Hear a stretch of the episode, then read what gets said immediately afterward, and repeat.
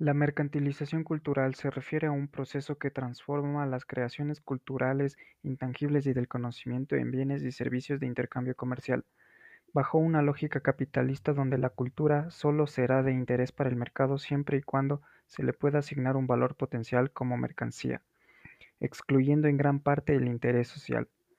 De esta forma, los recursos culturales se convierten en experiencias personales y de entretenimiento.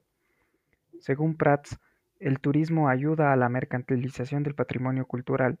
ya que argumenta que esta actividad pretende ser un instrumento de reconstrucción de identidad,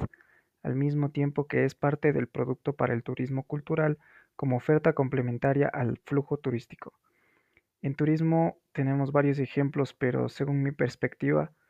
eh, la mercantilización de la cultura se refiere más a a la expresión artística de estas comunidades, de estos pueblos étnicos, y como ejemplo se puede mencionar eh, la marimba.